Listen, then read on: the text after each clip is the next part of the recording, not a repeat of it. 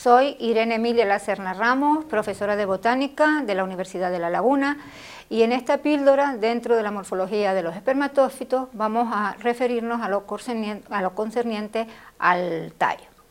El tallo normalmente es el órgano aéreo de la planta, pero hay plantas que carecen del mismo y se llaman plantas a caule.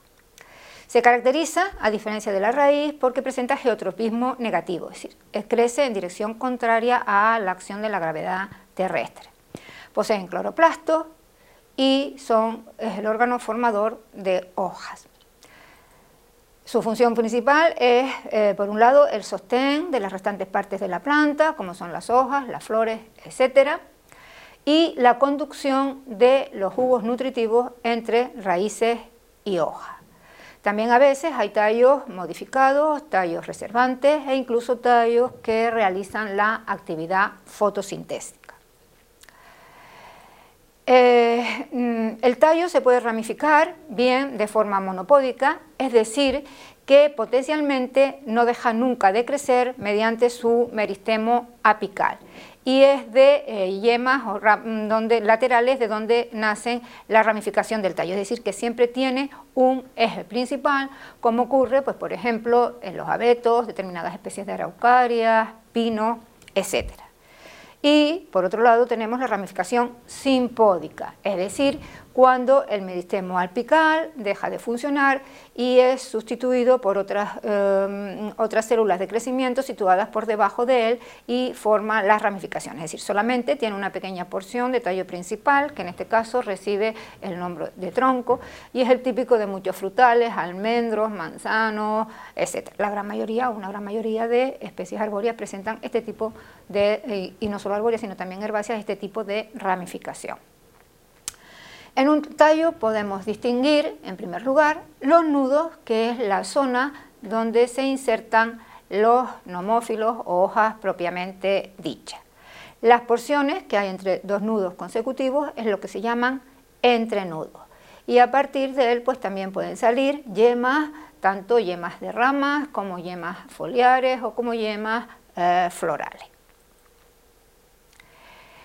Eh, encontramos distintos tipos de tallos. En primer lugar, tenemos los, denominados tallos erguidos o epígeos, es decir, que crecen hacia arriba, hacia el exterior del sustrato, hacia el aire, y por otro lado tenemos el grupo de los tallos eh, más o menos subterráneos.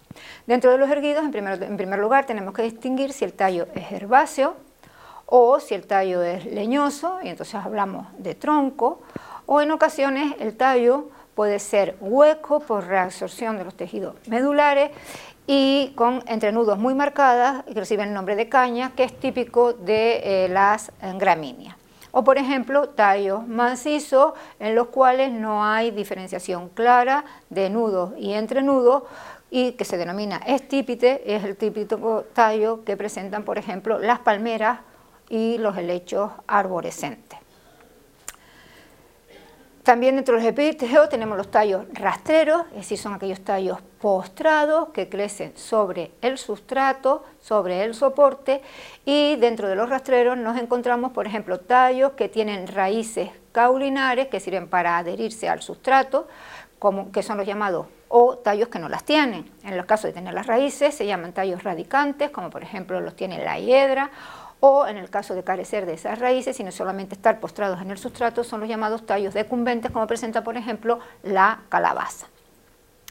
Tenemos los tallos estoloníferos, los, estolones, que son ramas, ramas laterales que se crecen muy próximas a las ramas principales, a las ramas basales, y que discurren por el sustrato. Bien sobre el sustrato, son los, los estolones epígeos, como ocurre, por ejemplo, en el caso de la fresa, o bien los, tallos eh, que se penetran en el sustrato, que son los tallos subterráneos, como ocurre, por ejemplo, en el caso de muchas mentas. También tenemos los tallos trepadores, son aquellos que trepan o reptan por el sustrato.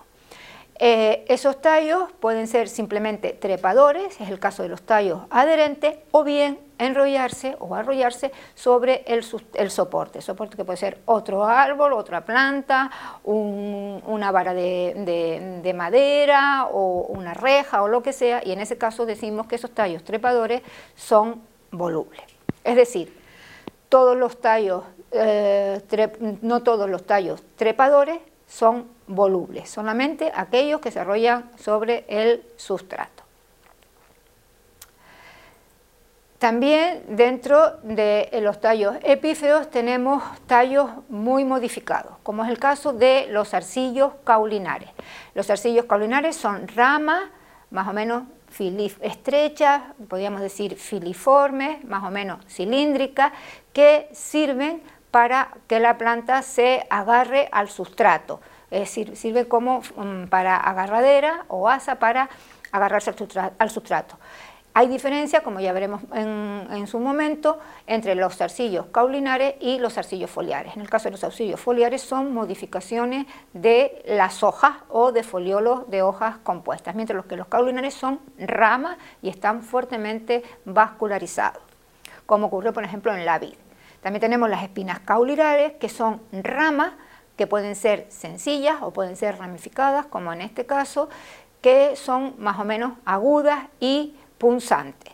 Eh, están fuertemente vascularizadas y son muy difíciles de desprender de los tallos eh, principales. Ejemplo lo tenemos en el tojo. Los, cladodios son ramas, perdón, mm, partes del tallo, concretamente esta que tenemos aquí, son entrenudos, fuertemente dilatados, ensanchados, con aspecto de hoja, entre comillas, y en este caso, pues, suculento, eh, como es en el caso de la tunera. En este caso, las hojas están muy modificadas y son las espinas que están sobre estos tallos modificados llamados cladodios. Los filoclados son, son tallos laminares como ven en, esta, en este dibujo, en forma de, de, hojas, recuerda muchísimo a las hojas, pero son de origen caulógeno, son ramas, ramas laterales de aspecto laminar y eh, donde, como podemos ver, al ser tallos, en ellos directamente se desarrollan las flores y luego posteriormente los eh, frutos. Dentro de los tallos subterráneos o hipógenos tenemos el rizoma, que como ven es un tallo engrosado, muchas veces rico en sustancias de reserva, como ocurre en el jengibre, donde los entrenudos son muy cortos y como cualquier tallo, a partir de él se pueden desarrollar las hojas, los nomófilos, incluso las flores, y están provistos de raíces. Los bulbos son también tallos subterráneos de forma mm, de disco, es decir, disiformes o más o menos comprimidos, pero que suelen estar rodeados de unas hojas eh, muchas veces reservantes denominadas catáfilos. Tenemos eh, bulbos tunicados, como estos que están en la, diapositiva, donde las hojas, los catáfilos, rodean a esos tallos, están fuertemente mm, llenos de sustancia de reserva, pero también Mm, por fuera tienen otros catáfilos de aspecto membranoso. Los hay simples, como es el caso de la cebolla o del tulipán, o los hay compuestos, como es el caso del, eh, del ajo. Hay otros bulbos que no tienen estos catáfilos así desarrollados, sino que son los escamosos, como típico de la azucena, o los macizos, que es típico, por ejemplo, como el caso del azafrán.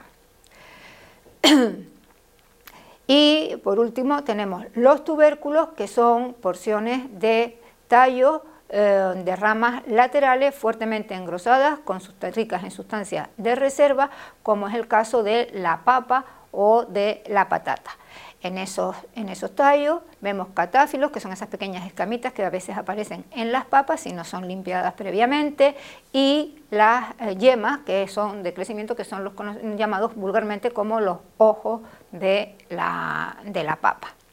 Por último, antes de seguir avanzando, mm, creo interesante hablar de el pelo o el indumento que puede haber tanto en los tallos como en otras partes de la planta, como puede ser hoja, partes de la flor, etc. ¿Qué es el indumento? El indumento es el conjunto de pelos, glándulas, escamas, etcétera, que pueden aparecer en los distintos órganos, las distintas partes de, eh, la planta. Eh, los pelos, tenemos los llamados pelos de recubrimiento, que pueden ser suaves, pueden ser más o menos ásperos y pueden ser pelos unicelulares o pelos eh, pluricelulares, los llamados pelos de recubrimiento. A su vez, esos pelos pueden ser simples o bien pueden ser ramificados de forma pinnada, como vemos en, la figura central, o bien que esa ramificación partan todo del mismo punto, entonces hablamos, recuerdan como a, las puntas de una estrella, decimos que el indumento o los pelos son estrellados. Asimismo, los pelos glandulares Pueden ser eh, pedicelados, es decir, que tienen un corto pie, que puede ser unicelular o pluricelular, y la cabeza glandular a su vez también puede ser unicelular o pluricelular, y o bien carecer de eh, esa, ese pie, ese corto pedicelo, y entonces hablamos de pelos glandulares sésiles. Eh, en el caso de los aculeos o los aguijones, pues son unas expansiones de tejido epidérmico que nacen del tallo en forma ganchuda, eh, en forma de gancho, en forma de aguijón, como su nombre indica, pero que son distintos a las espinas eh, caulinares, porque estos son fáciles de desprender, realmente no están vascularizadas y simplemente son expansiones del tejido epidérmico. También, como decía al principio, pues pueden haber escamas, etcétera, puede haber otros tipos de, eh, de. Esto es todo, espero que te haya sido de utilidad y este material forma parte de un apoyo didáctico de nuestro manual multimedia de prácticas de botánica.